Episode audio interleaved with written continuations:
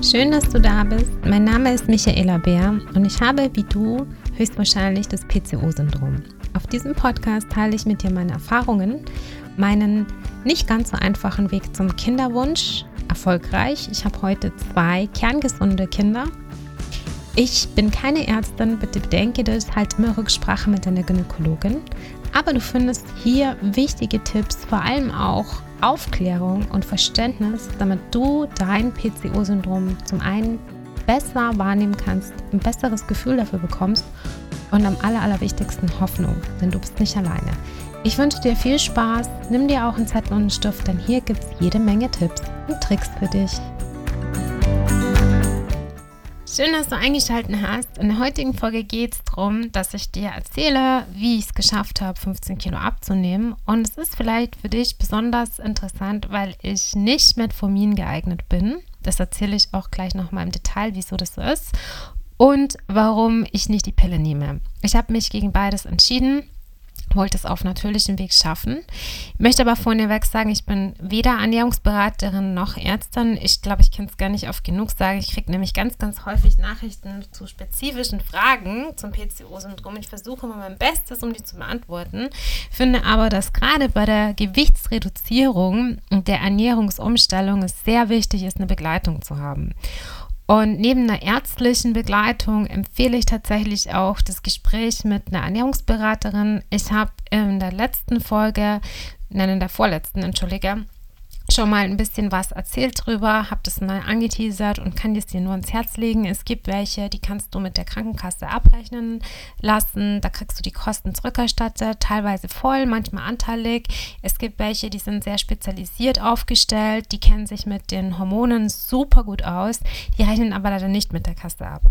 Egal für welche Variante du dich entscheidest, ich kann dir nur ans Herz legen, dir jemanden ins Boot zu holen, der dich dabei unterstützt. Ich weiß aus eigener Erfahrung, dass man selber sehr oft im Dunkeln tappt, dass man sehr, sehr oft Signale ignoriert oder nicht richtig wahrnimmt, nicht richtig deutet. Ernährung ist sehr kompliziert und sehr komplex und das habe ich tatsächlich erst festgestellt, als ich gemerkt habe, das stimmt was nicht. Aber lass uns ganz am Anfang beginnen. Warum bin ich nicht Metformin geeignet? Meine Endokrinologin hat gesagt, wir machen erstmal einen Test, ob ich eine Insulinresistenz habe. Den Test haben wir gemacht und der war negativ. Glücklicherweise. Sie hat mich auch gefragt, ob ich jetzt in dem Moment, als ich das erste Mal bei ihr war, einen Kinderwunsch habe. Ich war sehr jung, ich war Anfang 20, ich hatte keinen Kinderwunsch, ich hatte keinen Partner. Ich wollte einfach nur wissen, was los ist. Damals habe ich das verneint, dann hat sie gesagt, gut, ich bin nicht schwer genug, um Metformin zu nehmen, tatsächlich. Und ich habe keine Insulinresistenz und keinen Kinderwunsch. Deswegen bringt mir die Einnahme von Metformin wahrscheinlich nichts. Ein paar Jahre später, als der Kinderwunsch dann da war, habe ich immer noch nicht in das Schema von Metformin gepasst, weil ich immer noch nicht schwer genug war und ich immer noch keine Insulinresistenz hatte. Wir haben dann versucht, Metformin zu benutzen, damit ich regelmäßige Eisprünge bekomme. Das hat aber nicht funktioniert. Ich habe es tatsächlich fast ein ganzes Jahr genommen. Das erste halbe Jahr war für mich alles andere als ein Spaziergang. Ich glaube, du kennst die Nebenwirkungen von Metformin, wenn du es mal genommen hast. Ich habe Bauchkrämpfe gehabt. Ich habe übelst Durchfall gehabt, mir war schlecht, ich konnte fast nichts mehr essen. Ich habe die Nahrung, die ich aufgenommen habe, kaum behalten. Das war überhaupt nicht lustig und ich bin dann sehr zeitig zu ihr wieder hingegangen, in Termin, also naja, nach einem Jahr. Und wir haben das Ganze wieder abgesetzt. Ich habe mit einer ganz, ganz niedrigen Dosierung angefangen. Ähm, normalerweise startet man, glaube ich, bei 250 Milligramm und ich bin tatsächlich noch bei 125 angefangen. Ich habe die Tablette nochmal mit dem Messer geteilt. Ähm, teilweise habe ich dann auch nur noch das Pulver genommen, weil sie auseinandergebrochen ist. Aber es hat im Endeffekt nichts gebracht. Ich habe weder abgenommen, noch habe ich Eisprünge gehabt und bin schwanger geworden. Es das heißt, ähm, ich habe dann erstmal das Ganze wieder pausiert, musste mich tatsächlich auch erholen, weil durch dieses ganze Erbrechen, die Übelkeit, den Durchfall war mein Verdauungssystem im Eimer. Und was ich auch festgestellt habe, meine Leberwerte waren sehr schlecht zu der Zeit. Ich war sehr häufig krank. Ich hatte ganz, ganz große Probleme mit meinem Immunsystem und ich bin dann erstmal zu meiner Heilpraktikerin gegangen. Ich muss dazu sagen, dass meine Heilpraktikerin glücklicherweise über die Straße wohnt. Also sie wohnt wirklich gegenüber in dem Haus. Ich kenne sie schon seit über 20 Jahren. Sie kennt mich. Sie kennt mich schon seit der Pubertät und weiß eigentlich, wie ich lebe. Deswegen habe ich mit ihr zusammen erstmal geguckt, okay, wo stehen wir eigentlich? Wie ist mein Körper drauf? Wo sind die Baustellen? Und dabei hat sich halt das mit der Leber rausgestellt. Dabei hat sie festgestellt, dass mein Immunsystem ziemlich angegriffen ist. Das habe ich aber auch selber gemerkt. Und sie hat gesagt, das Sinnvollste, was ich machen kann, ist mit einer Ernährungsberaterin zu arbeiten. Ich habe dann eine Entgiftung gemacht, die war für mich sehr, sehr wichtig. Das habe ich in Form von Basenfasten gemacht und ganz am Anfang mit Extremfasten sozusagen. Also es gibt verschiedene Fastenmethoden. Ich sage jetzt extra Extremfasten, weil dann habe ich in der ersten Woche ähm, feste Nahrung komplett eingestellt und habe nur Suppen gegessen. In der zweiten Woche habe ich neben den Suppen, die ich gegessen habe, angefangen, die Suppen zu parieren und nur noch klare Suppen zu essen. Und in der dritten Woche habe ich angefangen abzuführen, den Darm komplett zu entleeren, den Magen zu entleeren komplett und gar nichts mehr zu essen. Die Fastenzeit habe ich drei Wochen durchgezogen nach diesen drei Wochen Einstiegsphase. Also ich habe insgesamt sechs Wochen gefastet, um einen Punkt Null zu haben. Ich habe das nicht gemacht, um abzunehmen, weil das Gewicht, das man da verliert, ist zum einen nur Wasser und zum anderen kann man diesen Standard, dieses schnelle Gewichtsreduzieren nicht halten. Ich habe das also nicht gemacht, um abzunehmen, sondern ich habe es gemacht, um den Körper zu entschlacken, zu entgiften.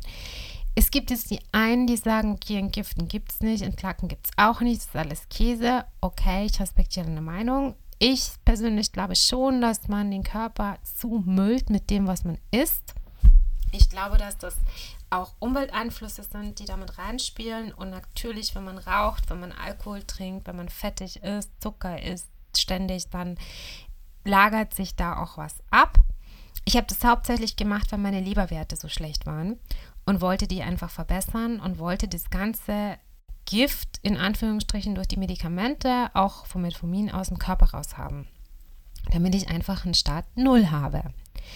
Und dann bin ich parallel zur Ernährungsberatung gekommen. Ich habe hier vor Ort eine Dame gefunden, die hat sich auch mit Hormonen gut ausgekannt. Die arbeitet leider nicht online, sondern nur eins zu eins. Wir haben dann ähm, einen ganz speziellen Plan aufgestellt mit Lebensmitteln, die ich gut essen kann. Wir haben uns langsam vorangetastet und haben so zum Beispiel auch herausgefunden, dass Laktose zu dem Zeitpunkt für mich überhaupt nichts war. Ich habe darauf extrem empfindlich reagiert. Auch bestimmte Kohlenhydratarten, zum Beispiel die kurzkettigen, als Beispiel ist es weißes Mehl typischerweise, wie in Pasta oder in gewöhnlichem Brot, Toast drinnen ist, habe ich auch nicht so gut vertragen. Ich hatte auch Probleme mit ähm, bestimmten Ölsorten, zum Beispiel Sonnenblumenöl, zum Beispiel Distelöl, das habe ich nicht besonders gut vertragen. Und auch einige Fertigprodukte wie ähm, frittiertes Fett in Pommes oder in allem, was irgendwie frittiert wird, war bei mir ein Problem. Ich habe immer gedacht, dass es die Mengen sind, die ich esse. Ich habe aber nie viel gegessen und habe dann gedacht, ja gut, wenn ich weniger esse, dann habe ich die Probleme nicht und habe dann aber nicht gemerkt, dass ich in so eine Spirale reinkomme. Und dazu habe ich auch schon mal einen Post erstellt. Da geht es um das Thema Binge-Eating oder Binge-Eating auf Englisch. Ähm, das bedeutet, dass man sehr lange Zeit nicht isst oder sehr wenig isst und dann kriegt man einen Heißhunger. Und es ist teilweise auch so eine richtige Attacke und das war bei mir auch so. Ich habe gedacht, die Lebensmittel, die ich gegessen habe, die waren zu viel, deshalb habe ich die Beschwerden, die Schmerzen, die äh, Verdauungsprobleme, Blähungen, aufgebläht sein, ähm, Übelkeit, all diese Sachen und habe dann gedacht, okay, dann isst du einfach weniger oder ich habe mir Lebensmittel teilweise verboten. Ich habe aber nicht gewusst, dass es nicht daran liegt, wie viel ich davon esse, sondern dass ich das Problem generell habe, diese Sachen zu verdauen. Das kam erst mit der Ernährungsberatung raus. Sie hatte viele Informationen, die ich nicht hatte und hat mich da sehr, sehr gut aufgeklärt. Ich wollte auch aus diesem Kreislauf raus, dass ich faste oder sehr wenig esse, irgendwann mich der Hunger aber überkommt oder ich mir Dinge verbiete biete und ich das natürlich niemals durchhalten kann. Also ich kann dir sagen, dass wir bei meinem Sohn zum Beispiel den Verdacht hatten, dass er auf Gluten empfindlich reagiert und ich habe versucht, sehr, äh, also komplett glutenfrei zu kochen und komplett glutenfrei auch Snacks für unterwegs mitzunehmen und einfach generell unsere Ernährung umzustellen und ihn zu integrieren. Es ist sehr schwierig bis hin zu teilweise unmöglich, weil es das Angebot nicht gibt. Und ja, man kann sehr viel selber machen, aber es grenzt diese Person auch aus auf Feiern, es grenzt sie aus, wenn sie eingeladen ist, im Job, wenn man essen geht. Also es sind ganz, ganz viele Sachen, die man dann nicht essen kann.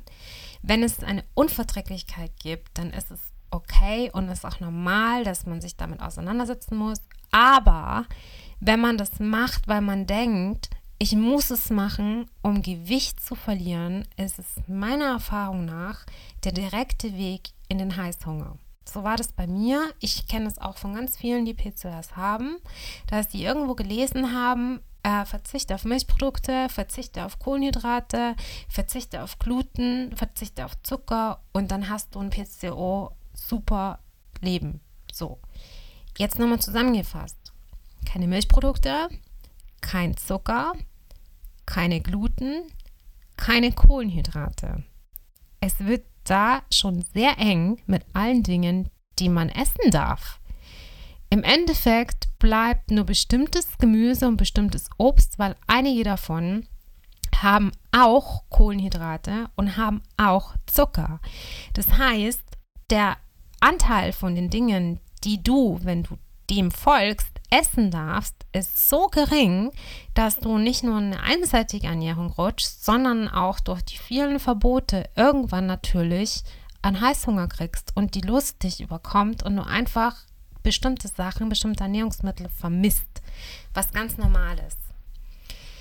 Der nächste Step, um darauf zurückzukommen, wie habe ich 15 Kilo verloren, war, dass wir herausgefunden haben, was ich nicht gut vertrage, warum das so ist und was vor allem mein Körper direkt als Fett einlagert. Und das ist gar nicht so einfach rauszubekommen.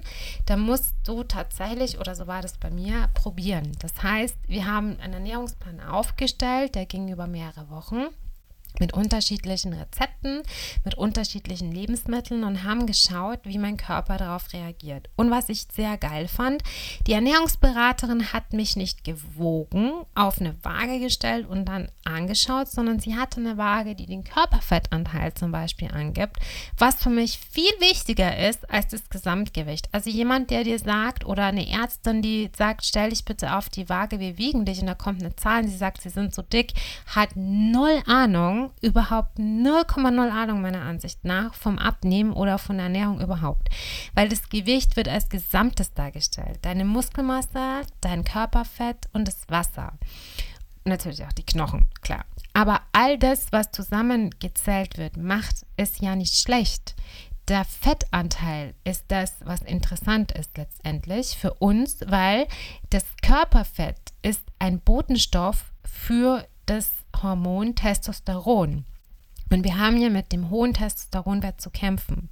Das bedeutet, je mehr Körperfett ich habe oder du vielleicht auch hast, desto wohler fühlt sich das Hormon Testosteron, desto mehr wird davon gebildet und desto schlechter sind die Eisprünge und desto weniger hast du eine Chance auf eine natürliche Schwangerschaft. Das ist ein Punkt, den man nicht außer Acht lassen sollte. Und ich finde generell ist auch ganz schwierig, dass jemand gewogen wird, ohne dass man sich anschaut, was habe ich denn gewogen? Und dann haben wir angefangen zu probieren, rauszufinden, okay, was passt bei mir, was passt bei mir nicht. Ich kann dir nicht sagen, Low Carb is the key, ja. Ich kann dir auch nicht sagen, Low, also keine Milchprodukte ist der Weg. Oder kein Zucker ist der Weg. Was ich dir sagen kann, ist, dass ich ganz, ganz schwer gegen die Wand gefahren bin. Mit Montag bis Freitag reiße ich mich zusammen, in Anführungsstrichen, und esse gut, in Anführungsstrichen. Samstag, Sonntag schaufel ich rein. Weil es hatte zum Effekt, dass ich unterm Strich zugenommen habe, beziehungsweise das Wochenende wieder aufgebotet hat. Also quasi zusätzliche Kilos draufgekommen sind und ich tatsächlich auch Heißhunger hatte. Ich habe mich quasi Mittwoch zusammengerissen, Donnerstag zusammengerissen, vielleicht auch noch Freitag zusammengerissen und Samstag kam dann das, ich muss Kuchen essen, ich muss Eis essen, ich muss Burger essen, ich muss Pizza essen, ich muss, äh, keine Ahnung, Chips mir reinknallen, weil ich das ja unter der Woche nicht darf. Und dann schaufelt man an zwei Tagen, was man fünf Tage lang sich verboten hat. Ich habe ganz früh angefangen, dass es Lebensmittel gibt, die ein bisschen mehr auf die Waage bringen können und dass es Lebensmittel gibt, die das eben nicht tun. Wenn ich jetzt einen Apfel esse, klar ist der gesünder als eine Packung Chips, aber ich habe auch gelernt, dass es keine bösen Lebensmittel gibt oder schlechte Lebensmittel. Jedes Lebensmittel oder jeder alles, was du essen kannst im Prinzip, hat eine Wirkung. Und wenn ich mir das klar mache, okay, ich nehme jetzt eine Schale mit Chips und ähm, das weiß ich nicht, wie viel Gramm das sind, ich wiege das auch nicht, ich halte auch nicht zum Kalorienzählen, ehrlicherweise, dann weiß ich in dem Moment, das ist nicht besonders gesund. Vielleicht sollte ich davon nicht drei Schüsseln essen. Vielleicht ist es okay, wenn ich eine Schüssel esse. Und dafür nehme ich mir zum Beispiel sehr viel Zeit. Ich werde es nicht jetzt so während dem Telefonieren mal eben schnell rein ballern, sondern ich werde das machen, wenn ich mir zum Beispiel einen Film anschaue, wenn ich ein E-Book mir anhöre, wenn ich, ähm, keine Ahnung, kurz da sitze und einfach Zeit habe und es genießen kann. Zum Beispiel, das muss jeder für sich selber entscheiden, was für ein Weg da gut ist. Aber das war für mich auch ein ganz, ganz wichtiger Schritt. Es gibt jetzt nicht, vielleicht hast du dir das erhofft, aber es gibt von mir jetzt nicht die Strategie.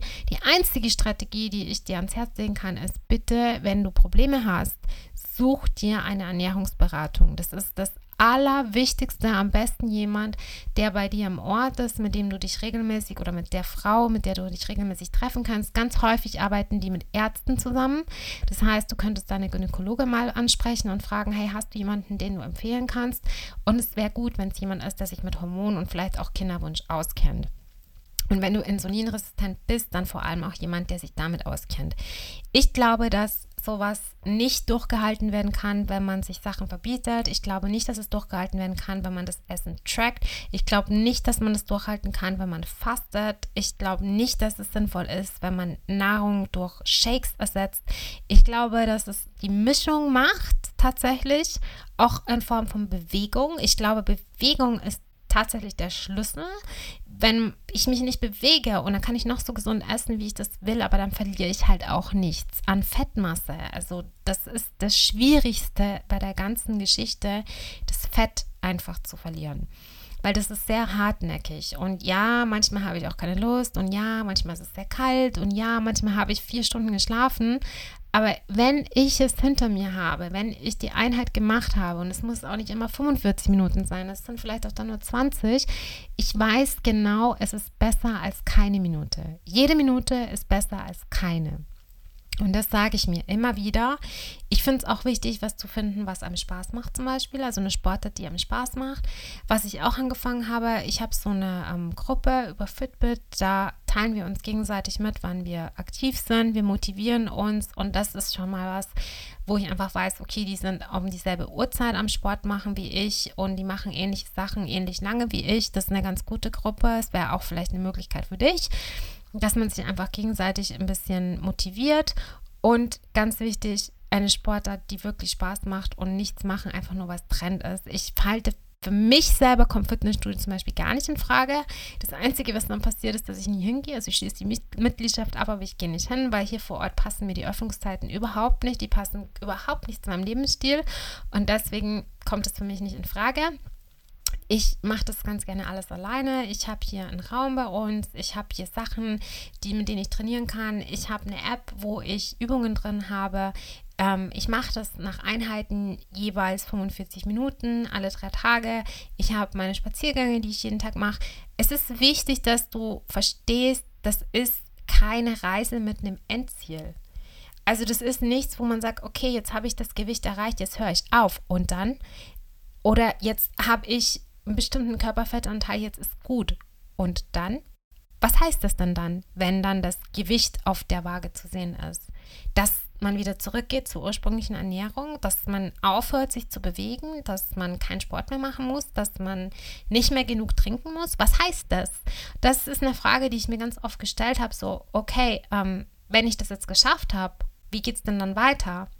Und ich glaube, dass das tatsächlich auch das Problem ist und der Schlüssel, denn ganz oft, wenn ähm, ich habe jetzt zweimal schon die Reise mit dem Gewicht hinter mir durch die Schwangerschaften, aber wenn ich dann wieder bei dem Ausgangsgewicht bin, dann kann ich ja nicht aufhören. Weil wenn ich dann aufhöre und ich sage, okay, jetzt wiege ich genauso viel, wie ich es wollte, jetzt kann ich mir aber am Tag zwei, drei, vier, fünf Pizzen reinknallen. Okay, ähm, wo komme ich dann wieder hin? Wahrscheinlich wieder zu einem anderen Gewicht. Und dann fängt das Ganze von vorne an. Deshalb finde ich es wichtig, einen Lebensstil zu finden, den man dauerhaft halten kann. Und darum halte ich auch zum Beispiel nichts von Shakes oder von ähm, einer Kohlsuppendiät oder so, weil ich mir nicht vorstellen kann, mein ganzes Leben lang irgendwelche Shakes zu trinken oder eine Kohlsuppendiät zu machen oder äh, äh, neun Stunden Fasten, Inter Intervallfasten zum Beispiel. Ich kann mir das nicht vorstellen. Ich glaube auch, dass das für den Körper sehr anstrengend ist. Aber das ist pers meine persönliche Erfahrung, meine persönliche Meinung. Ähm, wie gesagt, den ultimativen Tipp habe ich jetzt für dich leider nicht. Ich kann dir aber sagen, dass die Ernährungsberatung, naja, okay, vielleicht ist es der ultimative Tipp sozusagen, die Ernährungsberatung mir wirklich geholfen hat, reinzukommen und vielleicht auch das Fasten, ja, das hat mir auch geholfen, reinzukommen und vor allem festzustellen, welche Lebensmittel vertrage ich nicht. Das finde ich sehr, sehr wichtig. Du kannst, um eine Ernährungsberaterin zu finden, auf jeden Fall mit dem Arzt oder der Ärztin sprechen. Du kannst auch einfach mal Google fragen. Ich würde auch die Kasse mal fragen, ob es Bezuschussungen gibt. Wenn ja, in welcher Höhe. Und wenn nicht, dann kannst du auch einfach mal fragen. Vielleicht gibt es auch welche, die Online-Kurse haben, wenn das für dich in Frage kommt. Vielleicht gibt es welche, die sagen, ja, ähm, du kannst zum Beispiel mit mir arbeiten und zahlst dann in Raten oder die nicht so teuer sind. Also es gibt auf jeden Fall Möglichkeiten. Das ist wirklich ein absoluter Gamechanger, muss ich ehrlich sagen, weil ich ansonsten nur im Dunkeln tappe. Und ich arbeite jetzt auch immer noch mit ihr. Nicht mehr so intensiv wie am Anfang, aber punktuell gibt es einfach Fragen und sie kommt dann wieder auf mich zu. Wir setzen uns zusammen und schauen uns alles nochmal an und das kann ich ganz ehrlich sagen, ist so viel wert. Also ich bin sehr, sehr froh, dass ich die habe. Ich hoffe, dass du ein paar Sachen mitnehmen konntest, vielleicht auch ein paar Gedanken mitnehmen kannst auf dem Weg, den du eben gehst und auch vielleicht Parallelen findest, die du selber bei dir schon festgestellt hast und fest und dann merkst, okay, ich bin nicht alleine damit und ja, das, was ich mache, ist vielleicht nicht so geil. Vielleicht, wenn ich das jetzt höre, sollte ich mal gucken, was kann ich ändern. Du kannst mir auch jederzeit eine DM schicken auf Instagram und mich fragen. Ich freue mich, wenn wir in den Austausch kommen. Ich freue mich zu erfahren, wie es dir geht mit dem Thema Abnehmen vom Kinderwunsch. Vielleicht kannst du auch mal erzählen, gerne in der DM, was du alles selber schon gemacht hast. Und ich würde mich extrem freuen, wenn du mir eine Bewertung da lässt, weil ich dann die Möglichkeit habe, dass ich noch mehr Frauen erreichen kann, die PCOS haben. Und freue mich, wenn wir uns das nächste Mal wieder in meinem Podcast hören. Bis dann, deine Michaela.